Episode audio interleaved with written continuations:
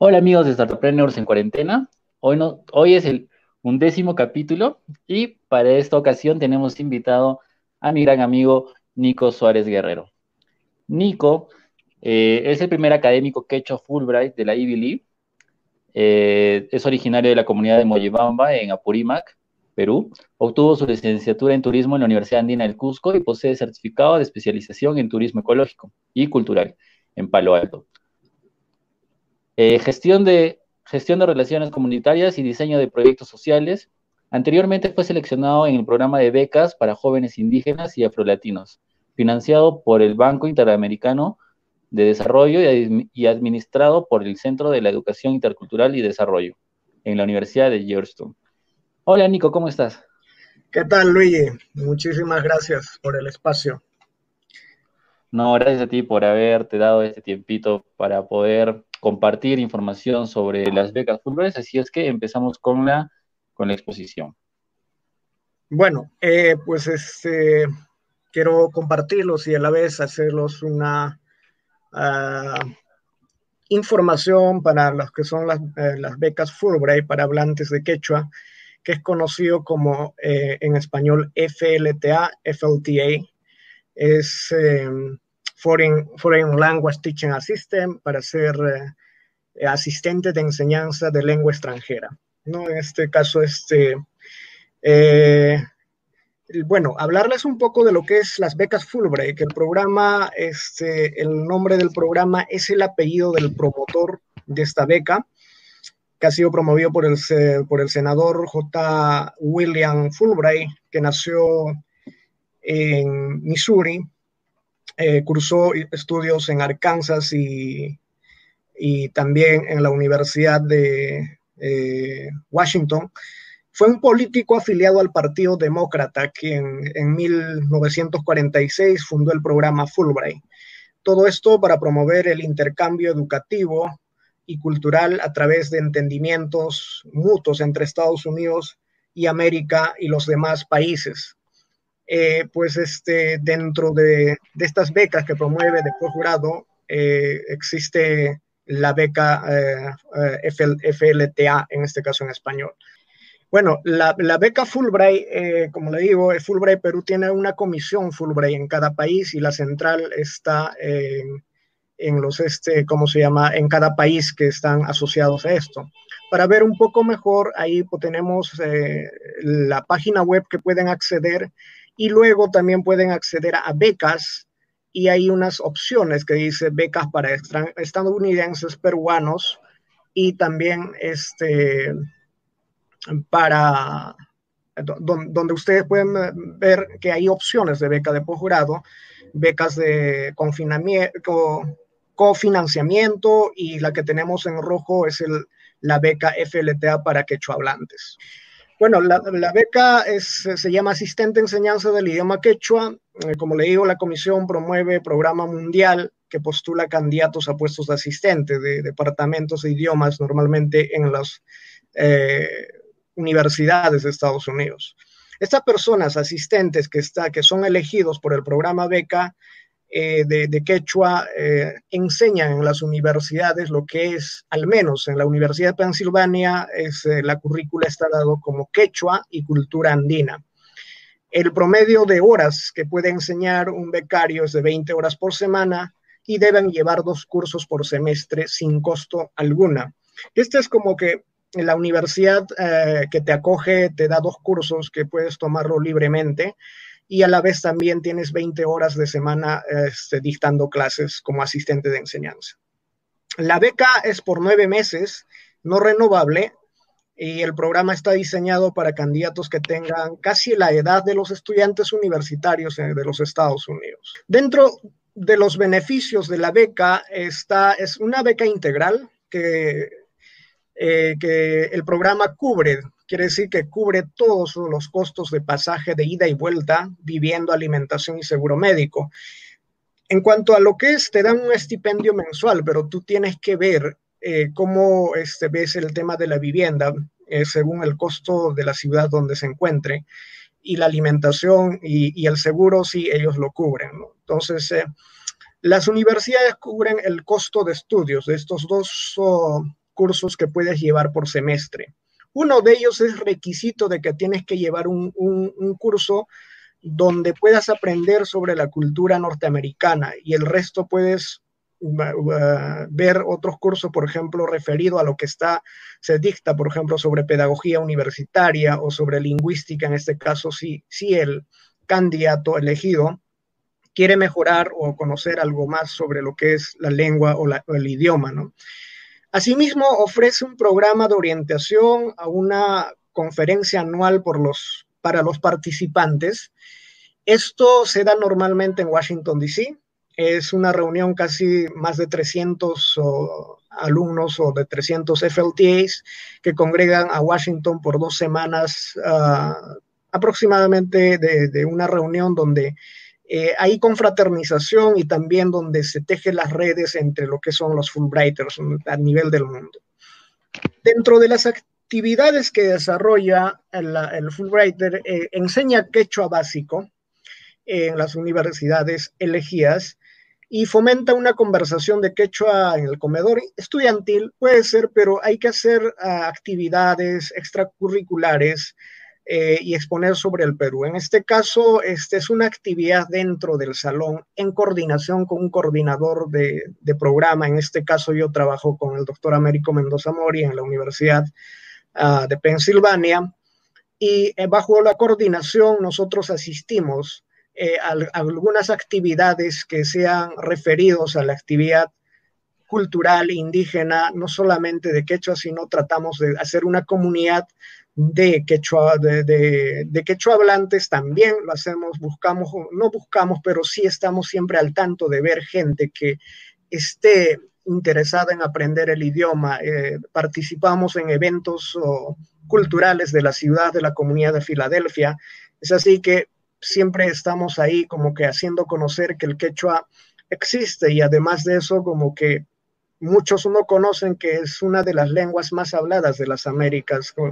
Muchos se sorprenden cuando se le dice que hay entre 8 a 10 millones de hablantes a nivel de, los Andes y dicen pues este es raro que no tenga escritura, ¿no? Entonces hay que hacer conocer poco a poco en toda la comunidad todo eso y es el trabajo que se hace al menos en la Universidad de Pensilvania, con, el doctor Américo Mendoza Mori, que es coordinador de becas de quechua aquí en la universidad. Para poder acceder a esta beca, esto creo que es lo más importante dentro de la información, el perfil de candidato de las personas que quieran acceder a ser eh, becarios Fulbright, eh, FLTA Fulbright, eh, los candidatos deben demostrar madurez, liderazgo, seriedad, integridad, profesionalismo, que toda, todo, todas las programas de beca te piden. Y creo este, también que tenga ese deseo de enseñar lengua materna y su cultura. Creo que eso es importante de que pues quieras eh, compartir, pero también a la vez aprender. Y es un tema de como que hay que entrar en ese espacio donde eh, uno, uno, enseña, pero uno también aprende de, la otra parte. Entonces, eh, eso es importante que tenga esa, esa apertura ¿no? para, de, los candidatos. También tener habilidad eh, para motivar a los estudiantes y de relacionarse con los estudiantes para pasar no solamente en las clases, sino a veces extracurriculares en el campus universitario. Asimismo, tener interés en deportes, actividades al aire libre, música, danza, teatro, literatura, poesía o cocina. Eh, se relaciona mucho, al menos en la Universidad de Pensilvania, tener todas esas actividades. Hemos hecho actividades de música, de danza, de teatro, o hacemos también eh, algunas, um, hasta escribimos poesía en quechua en el curso. Y mucho también se muestra sobre lo que es la gastronomía andina, en este caso, en la Universidad de Pensilvania no solamente se habla sobre lo que es el quechua de Perú, sino se trata de hablar sobre dónde está el quechua, que tenemos casi dos millones y medio más en Ecuador, de igual manera esa misma cantidad en Bolivia. Entonces se trata de un poco conjuncionar esa idea de qué es el ser y el hacer del hombre andino. Así que eh, tratamos uh, un poco de no solamente centrarnos en el quechua del Perú, y se trata de, ver un poco más amplio y crear esa comunidad quechua que, que se puede hacer a nivel del mundo. Eh, buenos conocimientos de computación que son indispensables para poder preparar, digamos, lo que son las, clases y todo para poder compartir con los alumnos. Y dentro de los requisitos, eh, ser peruano residente en el Perú sin doble nacionalidad, eh, visa de residencia, buena salud, eso siempre, una vez que ya estás elegido, te van a pedir un certificado de salud firmado por un médico. Eh, debe ser egresado universitario con grado de bachiller, es lo mínimo que están pidiendo, el grado de bachiller, si es titulado mejor, pero si ya tienen un grado de bachiller pueden acceder.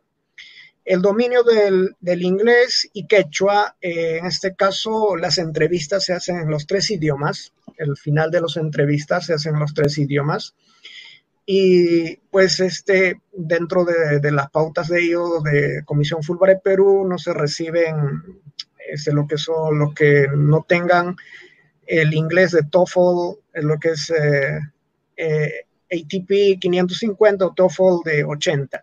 Pero en este caso hay algunas cosas, por ejemplo, en el caso mío me dieron seis meses, seis eh, semanas de inglés intensivo. Tuve que llegar un mes antes de las que empezaran las clases para un poco reforzar el inglés.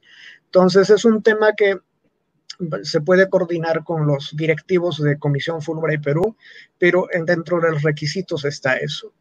Normalmente esta beca son para profesores que tienen experiencia en la enseñanza del quechua, eh, demostrado conocimiento sobre la cultura e historia del Perú.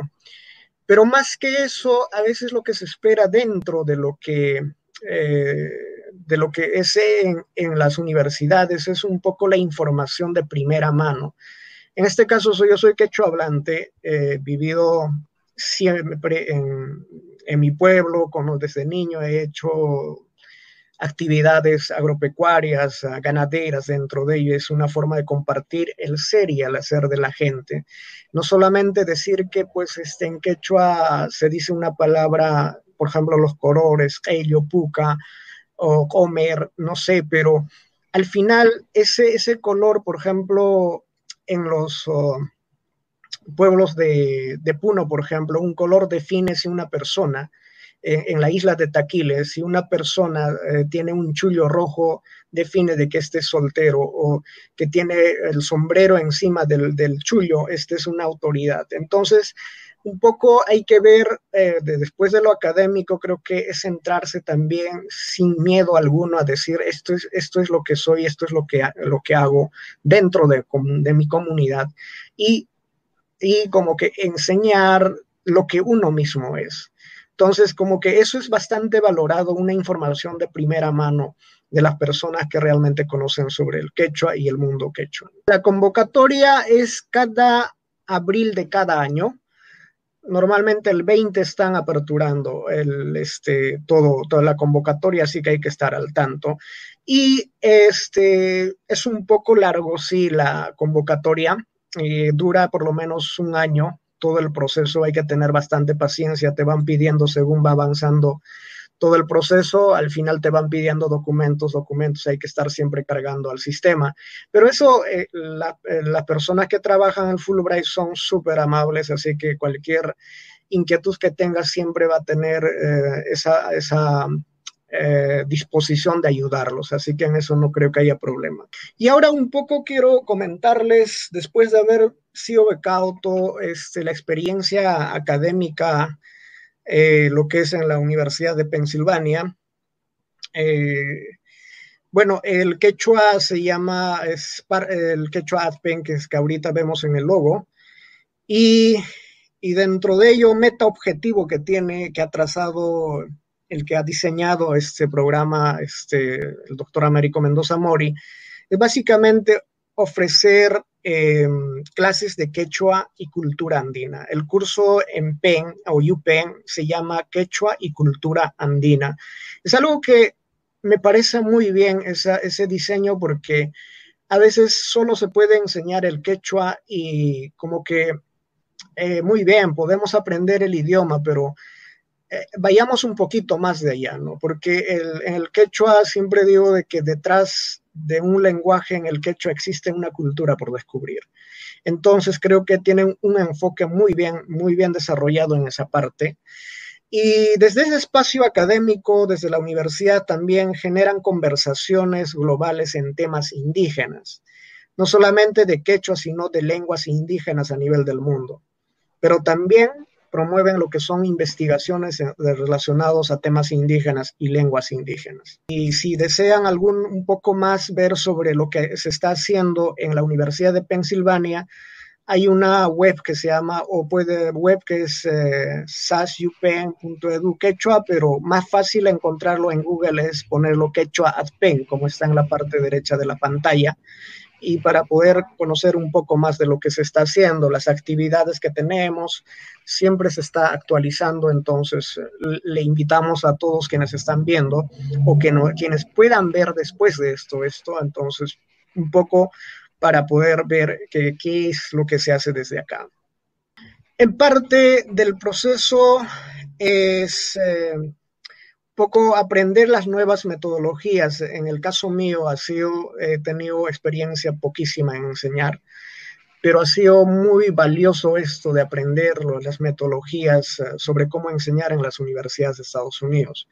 Normalmente cuando eres parte de Fulbright, cuando tú llegas, este, igual llegas a un espacio donde te juntan con todas las um, los becados del mundo y tienes una orientación de una semana en una universidad donde te enseñan las metodologías, te enseñan, te informan sobre cómo funciona una universidad en Estados Unidos, sobre lo que es incluso de la ciudad, incluso de la comida, y es una información muy detallada que te ayuda mucho. Y también eh, en esa orientación es que participas con una clase modelo. Todos deben brindar una clase modelo a todos sus compañeros del mundo y compartir sobre lo que es este, el quechua, en este caso, de muchas otras lenguas del mundo es una forma también de conocerse y confraternizar con todas las personas que están participando en este, en este programa Fulbright. Como hablante nativo de quechua, puedo compartir muchas de mis propias experiencias de los Andes. Como le digo, yo soy de una comunidad eh, quechua ganadera eh, y agricultor de autoconsumo. Entonces, este, eh, conozco sobre cómo pues este sembrar maíz, cosechar maíz y es algo que me gusta compartir y hablarlo a, como de fuente de primera mano para poder compartir a ellos, pero a la vez también siempre pregunto, y si acá en los Andes hacemos de esta manera, es que cómo lo hacen acá. Entonces es una forma de entrar eh, en, en cómo nos podemos conocer mejor en esa parte. Y como les decía anteriormente, en el quechua, pues detrás de un idioma hay cultura y hay que explicarlo todo eso eh, sobre lo que significa, porque el quechua es eminentemente oral y la transmisión ha sido oral y ahora pues este, estamos entrando quizá en una buena etapa eh, me alegra mucho, por ejemplo, la convocatoria que ha tenido la, Municipalidad de Lima para tener clases que se hayan presentado más de 40 mil personas interesados en esto. Es que sí, de alguna otra manera, este, hay gente que sí, ya estamos reconociéndonos unos al otro. Es un proceso largo donde todavía existe esa discriminación hasta por hablar quechua, que mis padres la han sufrido, que muchos mayores la han sufrido en Lima, pero creo que ahora podemos decir con orgullo y decir, oye, soy del Ande y hablo quechua y estamos para reconocernos no de niveles de, superioridad hacia la inferioridad, sino de reconocernos en la misma paridad de personas como somos. Eh, dentro de esto, en PEM participa en eventos extracurriculares, hay mucho que se hace en la comunidad este, se ha hecho eventos, por ejemplo, en la foto superior tenemos una conversación en quechua, en lo que es en los medios de la Universidad de Pensilvania, con el escritor Pablo Landeo, que él enseña quechua en París. En Francia vino eh, por la Semana de las Lenguas Indígenas, donde Luis tuvo su participación también. Eh, tenemos a un alumno de la escuela de Wharton eh, que, aprende, que, que, aprendió quechua con nosotros y estaba escuchando, hizo las preguntas en quechua el alumno que teníamos. Está también este, el doctor Américo. Y tuvimos esta conversación, por ejemplo, de la novela que está escrita en quechua, que no el, autor no quiere traducirlo al español por una... Eh, creo que él, pretende de que, pues, si quiere leerlo, que lo lean en quechua. Y creo que es tiempo. Me parece muy bien eso de que tenga esa resistencia. Porque mucho se ha escrito en quechua, pero al traducirlo ya no se lee en quechua, sino simplemente lo traducido. Y en el tema de traducción, pues no, no va lo que uno siente, lo que uno ha escrito en primera instancia, pero en la traducción es escribir otra información. Entonces, pienso que sí, está muy bien. La novela fue ganadora del, del premio de literatura en el 2018 a Jupampa y hemos tenido una conversatoria solo en quechua, en este caso, en, en un medio informativo de la Universidad de Pensilvania. En las, fotos eh, estoy participando enseñando algunos, por ejemplo, este, palabras sobre animales en quechua, compartiendo con aquellos que querían aprender eh, y se viaja también bastante, se viaja, tuve la oportunidad de viajar a Nueva York, a Washington, parte, como parte del programa de, de y como parte del programa también de Fulbright. Y un poco siempre eh, llevando ese, mensaje de, de, de, los Andes. Ya no un poco quiero hablar de, peruanidad y todo, sí, muy bien, pero creo que hay que reconocernos que el Ande es uno y sea Ecuador, Bolivia, si compartimos alguna idiosincrasia, compartimos la agricultura, compartimos ese conocimiento que nos han dejado nuestros antepasados, esos legados, y tenemos casi similares en muchas cosas. Entonces, creo que es bueno ser más que uno. El, dos siempre es más que uno, así que podemos ante el mundo decir que el mundo andino, con 8 o 10 millones que existen aproximadamente de hablantes hoy día, que estamos presentes y hemos resistido más de 500 años y estamos aquí y tenemos lo nuestro. Sé que existe esa Hemos asimilado mucho de lo occidental, es verdad, pero también hemos resistido en lo nuestro. Pero eso, eso ahora hay que como que también desde la Universidad de Pensilvania mucho se habla, desde el quechua no es, un, es una lengua del pasado que muchos a veces dicen, ¿no? La lengua con 8 o 10 millones es la lengua también, es el idioma del presente. Y así que o tomémoslo también en cuenta que, sufrió toda esa asimilación del español y todo, y, y compartámoslo como tal. Si tuvieras algunas preguntas, Luis. Quisiera empezar a preguntarte em, cómo nació el interés por el quechua. O, por ejemplo, tú me comentabas de que tú naciste en una comunidad ganadera que se, dedique, que se dedica a la agricultura, entonces eh, tal vez tu, el aprendizaje que tú tuviste fueron de tus padres, de tus abuelos, ¿verdad? ¿O es que tuviste que ir a una academia? No sé si nos puedes comentar sobre ello. Sí, yo nací en Mollebamba, es un pueblo, como te digo, ganadero, agricultor. Aprendí el quechua en esa práctica de esas actividades ganadera, agricultor, de, de agricultura de autoconsumo pero el contexto muy bonito, donde muchas cosas se heredan el mundo quechua de manera, como el mismo idioma, ¿no? Que aprendí, en este caso lo aprendí de mi abuela materna. En Mollebamba había un tiempo de que de enero a marzo nosotros nos íbamos, eh, salíamos de la población a una actividad que se llama la vaquería. Esto consistía, este, eh, que nos quedábamos desde enero hasta marzo con las vacas haciendo queso para todo el año. Y esto me iba con mi abuela y mi abuela solo hablaba quechua. Entonces era el momento de cada año donde yo aprendí quechua con ella. Y, también este, las actividades o la, la, forma de ver las cosas, yo los aprendí con, con mi abuela mucho. Mucho ha sido eh, el aporte de ella en esto, tanto el idioma y lo que, lo que debe ser, eh, lo que, las costumbres de parte de los quechuas, en este caso de, de. ¿no? sé si nos puedes comentar uh, cómo te enteraste de esta beca, por ejemplo. Eh, te, te, avisaron en correo, por las redes sociales, algún familiar, alguna amistad?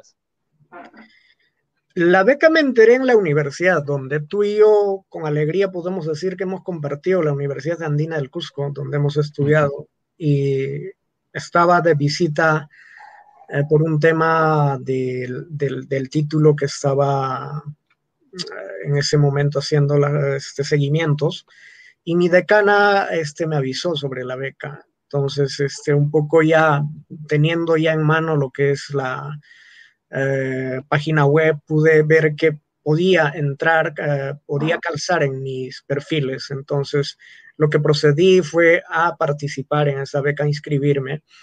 Entonces, bueno, luego ya, ya vinieron todo el resto ¿no? del, del proceso de la beca.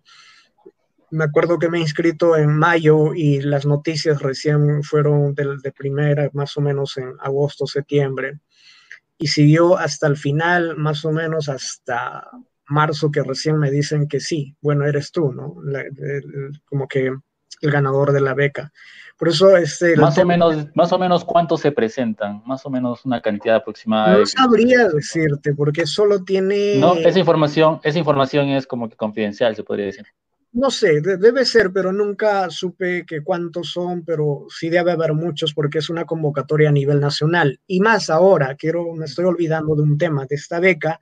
Ahora la convocatoria es a nivel de los tres países de Bolivia, Ecuador si bien, eh, y Perú. Si bien es cierto, en Ecuador se habla quichua, que ellos lo llaman quichua, es un poco diferente, es como el portugués y el español, que a veces cuando tú hablas con alguien quichua de, Cusco, de, Quito o de, Ecuador, es como que estarías conversando alguien del un, castellano, y un portugués. Entonces, ahora la convocatoria se ha ampliado. En la última reunión que tuvimos en, en Washington nos indicó eso, que va a haber más. Entonces, este, bueno, sí, está muy bien, ¿no? Eso, eso, entonces pienso que se va a volver un poco más competitivo también en los próximos años, ya que son de tres países, ¿no? Una pregunta o de Doris Bianca Crispin que dice, con respecto al nivel de inglés, ¿qué tips o recomendaciones nos puedes dar? Eh, la comisión Fulbright tiene este eh, prepara en realidad para los exámenes TOEFL. Pienso que una buena comunicación con ellos puede ser más directo a qué, cómo eh, sería, creo que es la recomendación de parte de ellos, cómo quieren que sea el nivel de inglés. Creo que con un intermedio está muy bien. Este, en realidad en, las clases se necesita comunicar en inglés, eh, pero este, es como cualquier otro idioma. Eh, cuando tú aprendes el inglés, como que está prohibido hablar el español en clase. Entonces, algo parecido en el quechua, pero en, la Universidad Pensilvania eh, hay el básico y el intermedio. Entonces, en el básico es difícilmente que puedas seguir hablando en quechua, ¿no? Aunque, aunque si quisiera, no sé. Pero eh, se necesita sí, un nivel intermedio y poder, para poder presentarse a este. Pero para el examen TOEFL yo pienso que es mejor coordinar con la misma comisión Fulbright. Tienen, tienen esos cursos ellos. Entonces, o, o también tienen algunos eh, recursos dentro, trabajan junto con lo que es IFNA y todos ellos, ¿no? Entonces, yo pienso cualquier comunicación respecto a eso directamente con la Comisión Fulbright. Claro, claro. Acá hay una pregunta de Wilfredo Villavicencio. Dice, ¿aún se puede presentar a la convocatoria o ya es al próximo año? Eh, ahora este, han aplazado algunos, hay muchas becas en Fulbright, hay bastantes becas lo que son de posgrado, pero en el caso de FLTA de repente han aplazado un poco más, va a haber alguna, pero todo, por favor, este, envían un correo este, para, para, poder saber más exacto. Pero en este caso, en la, en la web dice la convocatoria está aperturada desde el 20 de abril de este año. Ahora, la convocatoria para el año 2020 ya está, o sea que ya está, ahí ya los candidatos ya deben estar escogidos. Entonces, esta convocatoria de abril va a ser para el 2021 para el 2022. El proceso, como le digo, es bastante largo, pero hay que tener paciencia y vale la pena esta experiencia. Realmente vale la pena. Claro que sí. Nico, ¿qué dificultades has tenido en el camino para poder, digamos, eh, llegar a, a consolidar o a que se haga realidad esta beca, ¿no? Que pueda ser becado, ¿no? Si nos puedes comentar las dificultades que has tenido. De, ¿Para conseguir la beca o una vez estado en la beca? Las dos, las dos. Primero, ¿cuál es la, dificultad que has tenido antes, previas? O bueno, eh, durante, la, durante la presentación a la beca, ¿no? Claro, la, la, presentación, las dificultades siempre es el tema de la competencia, ¿no? Porque mucha gente se presenta y mientras vas avanzando en el proceso, como que dices, estoy vivo todavía, ¿no? Mientras vas avanzando hasta el final. Y siempre fuerte, creo, la, la, a lo que parece, aunque es de unos minutos, siempre el tema de la entrevista, creo que es lo que define muchas veces.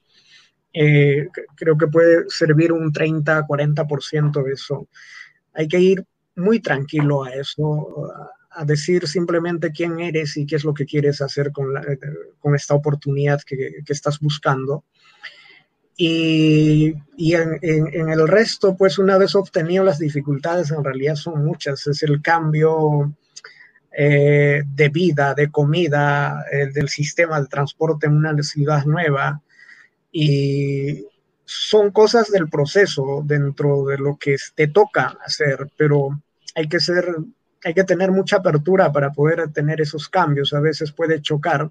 En el caso mío, este, pues dejé una familia, mi esposa, mi hija. Es, es, es, distinto. En la anterior beca yo salí solo y casi no lo sentí, pero ya dejar una hija es bastante y, y, y es, fue muy, muy fuerte. Durante el tiempo que estoy acá, ya un, casi un año, es que no he dejado de hablar ni siquiera un día con mi hija. Hablo todos los días es algo que lo estoy viendo crecer en pantalla, entonces son cosas, dificultades que en algún momento se te pueden sobreponer, pero es parte de, pero y quizá el mayor logro es precisamente eh, adquirir, adecuarse a ese cambio. aparte del logro de lo que uno puede adquirir experiencia, este, en lo académico, aprendió mucho sobre metodología, no sabía, y te enseñan muy bien este, en la universidad sobre cómo enseñar. El, el tema a veces mm, eh, se está enseñando que hecho como un tema repetitivo, como le digo, ¿no? Pero tienen una metodología muy mm, paso a paso, muy tranquilo y, y, creo que lo veo muy, muy bueno esa parte. Entonces, eh, todo eso es parte entre lo que pasas una dificultad, pero también es parte de tu logro pasar y sobrevivir ante eso. Y hay que hacerlo con, con bastante tranquilidad, todas esas cosas. Y los logros que tú, tú, consideras que han sido los mejores logros que has tenido en esta experiencia, ¿cuáles serían? Yo creo que el primero, la adaptación, segundo, que se abren más el tema de las redes, digamos, de amistades y contactos que puedes tener en el mundo. Eh, aprender una nueva metodología de enseñanza, pienso que en los Estados Unidos es una de las mejores del mundo para poder este, aprender metodología de enseñanza y todo. Es también este, el, el, el logro eh, en lo que es el crecimiento como eh, profesional, personal, porque aprendes a compartir y a la vez también aprendes a recibir. Creo que te da la, academia eso, ¿no? Esa apertura y de ese, ese espacio donde el movimiento de una universidad de Estados Unidos es muy distinto a la que tenemos. Eh, tiene un mismo propósito, pero no puedo decir que es más avanzado, pero él tiene como que la seriedad eh, puesta mejor eh, en objetivos eh, claros que quieren encontrar en cada cosa que ellos dicen. Se, dicta quecho, pero ¿qué beneficio le da quecho a, mis alumnos? Y, es, y no es fácil dentro de la universidad. Yo admiro mucho en esa parte de América porque siempre tiene una buena propuesta y por eso es que sobrevive el quechua acá y muchos otros que se dictan casi ocho o nueve universidades en Estados Unidos, es que tienen que trabajar duro para decir, oye, dictó quechua en tu universidad, pero ¿qué, qué esperan? Pues no sé, ¿qué, ¿qué gano? La universidad te dirá, te pago, te hay un sueldo, hay una inversión, pero ¿qué ganan mis estudiantes? Y dentro de ello yo pienso que con el quechua, pues se logra, y el logro personal es como que tú eres un eh, representante de ese mundo andino, de decir, oye, esto te puede servir en tu formación profesional, eh, que el trabajo que, que aprendí en mi pueblo te puede servir para un trabajo cooperativo dentro de un salón. Hay otras preguntitas que voy a, que voy a, voy a, voy a, voy a compartir, que, que siguen escribiendo. Hay una que es de TG, Carol, TG Carolina, dice, hola tío, saludos, espero que te encuentres bien. ¿Necesitas tener algún tipo de certificación en quechua para poder participar? Eso es algo muy cierto, porque no todas las, hay, no, todas las entidades te dan esta certificación, ¿no? En el caso de Fulbright, yo no tuve ninguna certificación. Lo que yo es que hay que poner dentro de los eh, del formulario para llenar, hay que siempre decir, si uno es nativo, hay que decir nativo, y, y, en el momento de la entrevista se dan cuenta si eres nativo o no, ¿no? Pero si, él, si es alguien, en el caso, por ejemplo, de Américo, es una persona que aprendió mucho en Ocongate, se supone, no, si no pones que eres nativo, necesitarás una certificación, pero mucho define la, el, el, cómo te vas a desempeñar en esa entrevista. Entonces, en el caso mío, no, no tuve ninguna certificación, solo ser nativo hablante de quechua. Claro, claro. Otra pregunta es de Wilfredo Villavicencio. Dice, ¿cuántas becas ofrecen o solo una beca es a nivel nacional? Eh, en el caso mío, en el año pasado fue solo una y puedo decir que soy muy afortunado de, haberla obtenido. Eh, en, este, en este año eh, en Washington me informaron de que iba a ser dos de Perú, uno de, de Ecuador y dos de Bolivia.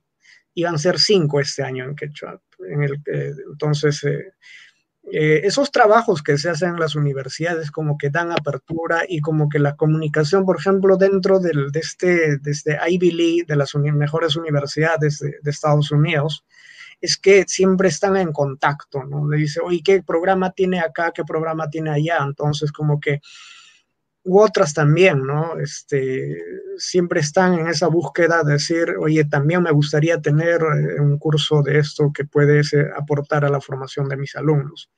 Entonces creo que había un poco más, en este año iba a ser cinco. No, no sé exactamente por todo el contexto que se ha dado en estos últimos días, meses, cómo hayan, haya sido. Lo que sí, apenas ya tiene una persona, eso sí ya tenemos ya. Otra pregunta de Romaldo Maguire. Nico, tengo una pregunta. ¿Cuántas quechos existen en el Perú? Un abrazo desde Florida. ¿Cuántos quechua? Bueno, el, quechua, pues este, a nivel, o sea, los más conocidos son pues el quechua chanca, que está a nivel de lo que es eh, Ayacucho, Huancavelica, una parte de Apurímac, el Cusco Collao, que es Puno, Cusco y una parte de Apurímac. Yo puedo decir que hablo quechua Cusco Collao utilizo mucho también el tema, en este caso, pues este, el pentasilábico, que es una pelea de nunca terminar, que nunca entran a concertar los mm, académicos en este aspecto. Y, por ejemplo, e, e, existe el quechua cachino. Entonces, el quechua, por ejemplo, en las, en las, eh, la sierra de, de, de, Lima también existe. Entonces, eh, hay, hay muchos, ¿no? Pero lo que sí un poco no tenemos unos estándares, por ejemplo, de escritura, que eso es un poco eh, con trisilábico, escriben utilizándola todas las, las tres sílabas y eh, no es mucho, pero como que sería, no, es tan ventajoso para quechua decir, es como que es mejor que con la Real Academia, la Real Academia, la RAE, por ejemplo, es la que da las pautas en el español. Hablas en Argentina de diferente manera una cosa, hablas en Perú de diferente manera, pero que hay una entidad que está rigiendo la correcta, ¿no? Entonces creo que se debe llevar a eso en, el tema de quechua, pero no es un campo que yo domino, ni mucho menos eh, de lo que puedo, pero sí sería bueno, más práctico, de que el quechua tenga una sola, un, ente donde pueda regir todo lo que son la gramática, de, por ejemplo, de la escritura y todo. Nico, quería que nos comentes, eh, bueno, un logro que hubo que era el becado de la Ivy League. Sí, la, a ver, em, la Ivy League es un, es un grupo de universidades, de las ocho mejores universidades y más antiguas y más galardonadas de Estados Unidos.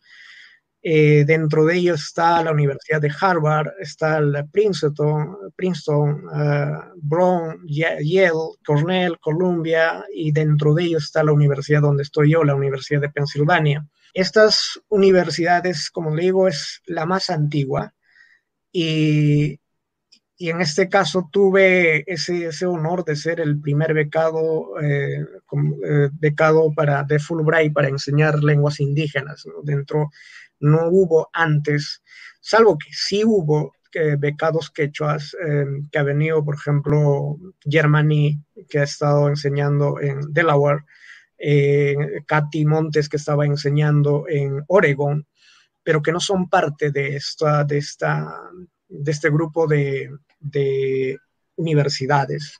Entonces creo que es un paso, no, no, no tanto para mí, pero es un paso para, la lengua, para el idioma, de que se estén abriendo a estos espacios tan importantes dentro de Estados Unidos y el mundo.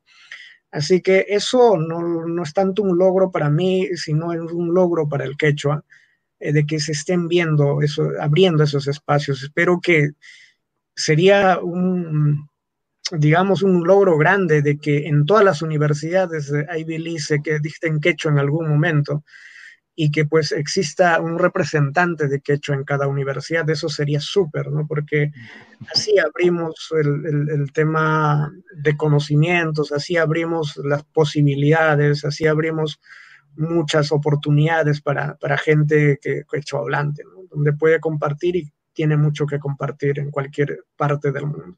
Hay un comentario de Cirilo Caguana Pañura que dice, una última, Aún en el Perú hay todavía la diferencia de las variantes entre la tribocálica y la penta, aún, aunque oficialmente se está generalizando en la tribocálica.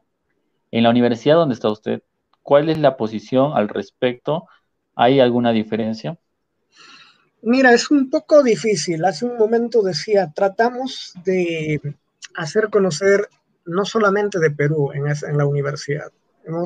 se trata de hacer conocer el mundo andino de Bolivia y de Ecuador que deben tener una estructura gramatical diferente. Pero en el caso de trivocálico, pentabocálico, es que hay que informarlo también al enseñar eso, ¿no? Que en qué lado es que utilizan la trivocálica y en qué espacio utilizan la pentabocálica. Como decía, la trivocálica está, es, la, ha diseñado el doctor Serrón Palomino, para lo que es los hablantes en lo que es Ayacucho, Huancavelica, una parte de Apurímac, y, y, la defensa de la Academia de la Lengua Mayor de Quechua de Cusco siempre es muy fuerte la defensa.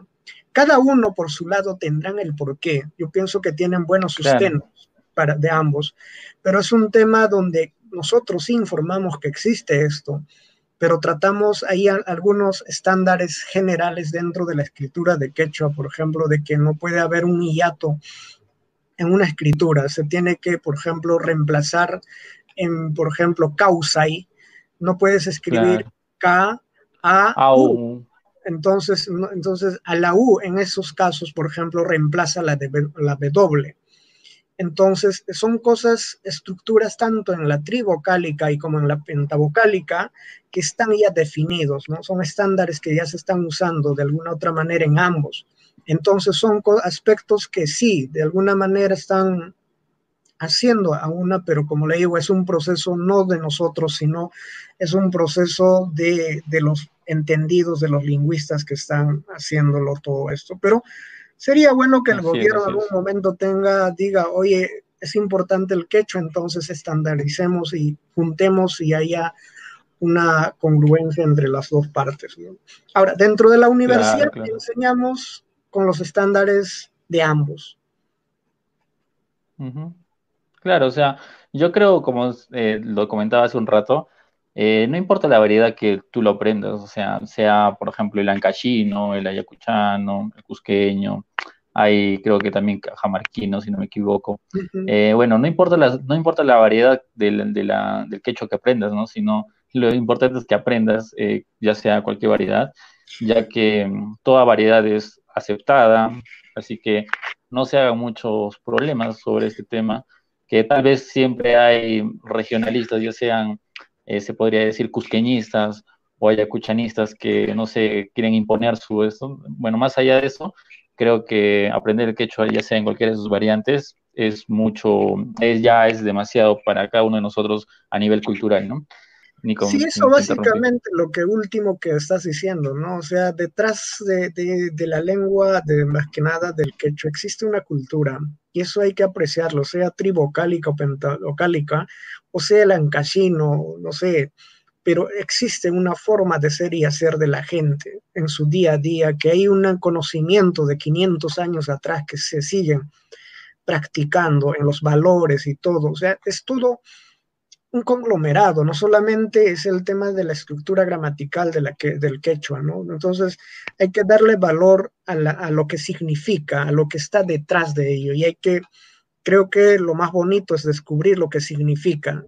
Eh, tanto puede, lo que significa no va a cambiar si se ha escrito trivocálico o pentavocálica, entonces yo siempre digo que eso los dejo a los entendidos, pero me centro mucho en la, transmisión de la cultura de la gente, de los que lo hablan y de los que lo practican. Exacto. Acá hay un comentario de Ale Shamin que dice, el quechua vive en, armonía con la naturaleza. Chanimi, Kichis, Turaikuna. Sí, eso es importante, ¿no? Por ejemplo, yo aprendí amar la tierra, el sol, las estrellas, el agua, no por religión, sino por un simple, una simple lógica de la vida que el ser humano deberíamos agradecer la tierra donde estamos, porque comemos de ella, porque tomamos de sus aguas, porque en ella están nuestros animales, porque en la tierra crece el pasto para los animales. Entonces, es nuestro hogar, ¿no? Entonces, eso lo tienen, como dice Alessia, es muy eso es muy armonioso, la, gente vive muy armonioso. Claro que se está perdiendo, se está perdiendo. Muchos, eh, a veces cuando se le hace esto, se le dice algo así, dicen, no, pues por ahora ya no, antes sí, pero muy bien, pero ¿de quién depende de que sigamos eso? De la misma persona, ¿no? De que sigamos practicando. Hay cosas ah, muy obvias que sí ah, existen, pero una cosa es eh, como que decirlo existía, pero una cosa es practicarlo y ser parte de más de la solución, más de que de, la crítica simple, que lo más fácil es decir, pues este, esto no era así o esto eh, pues ya no existe, pero es, hay que practicarlo, como tú dices, eh, eh, hay que, como tú lo estás haciendo, por ejemplo, al desarrollar unas apps en quechua, entonces, es parte de eso de que estamos cooperando a la sobrevivencia de esto, ¿no? Entonces, eh, sí, o sea, con orgullo yo puedo decir en esa parte que la historia de mi vida está en, el campo y en Moyebamba.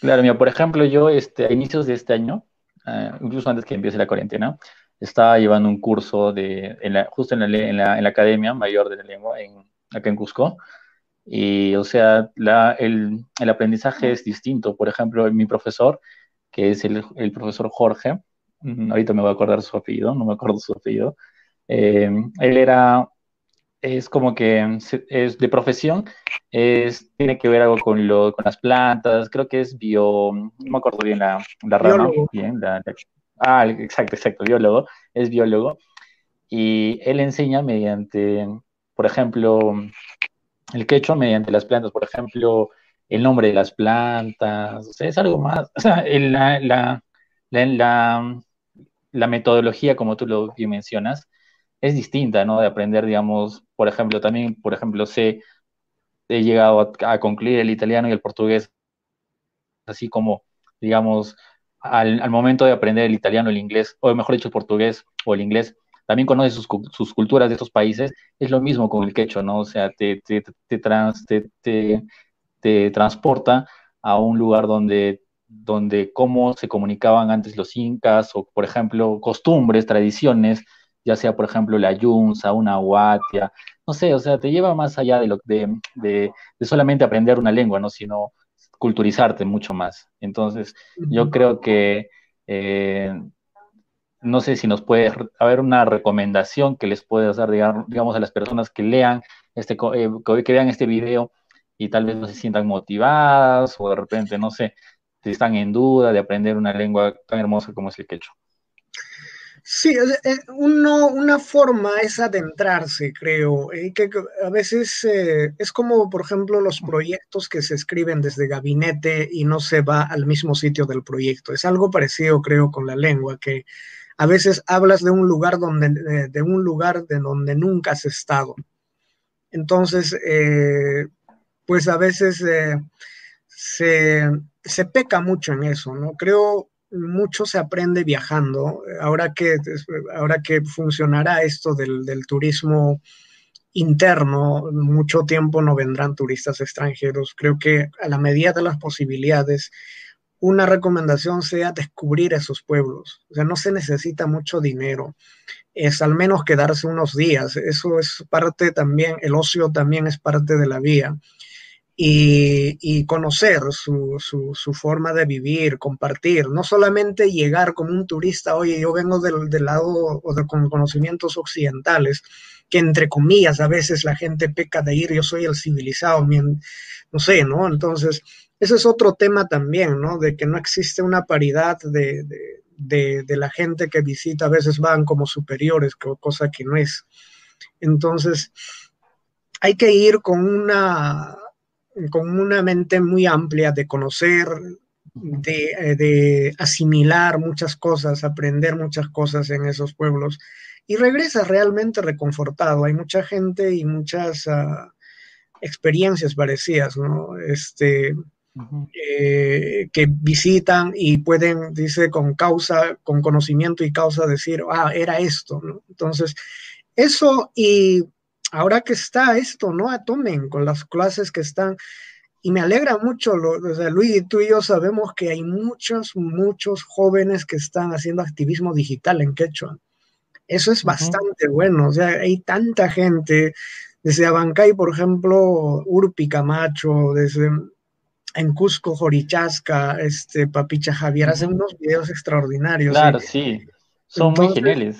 Sí, sí, y, lo dedican con pasión. Entonces, eh, creo que eh, eso está como que concientizando mucho a la gente y son gente joven, ¿no? Entonces, atrevámonos a descubrir una cultura. Eso sería mi recomendación, porque hay una cultura detrás, detrás de esa lengua. Entonces, atrevámonos a pasar una puerta más y, y vamos a descubrir, estoy seguro, este, en ese en ese atrevimiento de conocer. Acá hay un, comentario también otra vez de Cirilo Caguana Pañura que nos dice, bueno, gracias por comentar. En el Perú la EIB, la e ya es una política de Estado aprobado normativa, normativamente, normativamente eh, no solo en la lengua, sino en toda nuestra cultura, sabiduría, saber, saberes locales, ancestrales que usted manifiesta. Excelente, un abrazo, muchos éxitos, amigo Nico. Es algo cierto porque, por ejemplo, por ejemplo, este, hace dos años, tres años, acá en Cusco, eh, por una iniciativa del gobierno, eh, no recuerdo si es del gobierno de la municipalidad, pero se obligó, eh, obligaron a todas las entidades educativas, por ejemplo, colegios y universidades, a que siquiera al menos tengan una hora de quechua en sus clases, ¿no? O sea, de forma obligatoria ya hay, ya hay entidades, ya sean colegios o universidades, que tal vez eh, el gobierno les, les, obligó una hora, pero ellos por manera, de manera eh, de ellos mismos o por su, por su, por su criterio, aumentaron a dos o tres horas semanales, ¿no? Entonces creo que eso también ha fortalecido en cierto modo a de que personas que ahora ya están saliendo tal vez de colegio, ya tienen noción o ya pueden interactuar con el quechua, ¿no? Entonces son, son cosas así muy geniales que se deberían de replicar eh, también en todo el Perú, ¿no? No solamente tal vez acá de una parte del Cusco, sino que a nivel nacional, de que las entidades educativas y culturales prioricen este prioricen nuestra lengua nativa y nuestra cultura. Sí, ¿no? o sea, sí, el tema de la, existe una normativa de la educación intercultural bilingüe en el Perú, es verdad, eh, el tema está, y todo lo que describe Silly, lo, lo entiendo porque él es docente y especialista en esto, es que hecho hablante paisano mío también, así que en, en, ese aspecto está muy bien, pero una vez que lleguemos al salón, es, hay que tener la buena metodología de hacerlo. Creo que ahí está el, la, la, diferencia que puede marcar un docente que esté encargado de esto. Entonces, uh -huh. eh, también eh, es un avance, es un gran avance que ahora ya esté normativa, está con una normativa y todo, ¿no? Entonces, sí, seguimos avanzando. Quizá hay, hay cosas que hay que corregir en el camino, pero hay que seguir avanzando. Eh, eso, es, eso es lo más importante en estos tiempos, ¿no? Sí, pues así es. Bueno, Nico, ya estamos terminando este episodio. Muchas gracias a las personas que se han, se han conectado. Eh, si tal vez han, han, llegado a la transmisión uh, un poco minutos, minutos tarde, eh, normal el video va a estar en tanto en la cuenta de Facebook o en YouTube para que lo puedan revisar la exposición que hizo nuestro amigo Nico. Y bueno, gracias Nico por tomarte este tiempo, por compartir esta experiencia, para hablarnos más sobre esta beca, para que más peruanos podamos eh, ir, ¿no? O personas, como tú dices, que ahora ya también pueden ser ecuatorianos o bolivianos. La idea es seguir eh, difundiendo el quechua, nuestra, nuestra lengua nativa. Eh, y bueno, eh, no sé si tienes algunas palabras finales, agradecimientos, saludos. Este, este tiempo, estos minutos son tuyos. No, agradecerte bastante la invitación, Luigi, y un saludo especial para Moyebamba, para Antabamba, Purímac y al Cusco, que es la ciudad que me acoge, donde vivo, donde amo vivir. Y pues este, muchas gracias. Y sigamos en este camino y atrévanse a, en este espacio que tienen en casa, atrévanse a poder revisar. Hay mucha información en YouTube, hay mucha información en las redes sociales, hay mucha información ahora, este, incluso tutoriales y todo en, en el internet sobre quechua. Algunas buenas, algunas malas, pero hay que, creo que tener el sentido común de escogerlos. Y a, a, este, atrevámonos, atrevámonos, es precioso este, este idioma, Va, van a descubrir poco a poco, una vez que se adentran a, a cosas muy, muy importantes y que puede servir para la formación de cada persona. Uh -huh. Muchas gracias. Muchas gracias, Nico. No, muchas gracias a ti, Nico. Muchas gracias, amigos. Así termina este episodio número 11. Y bueno, Añay Waikipanaikuna. Gracias, hermano. Tupana Nikito.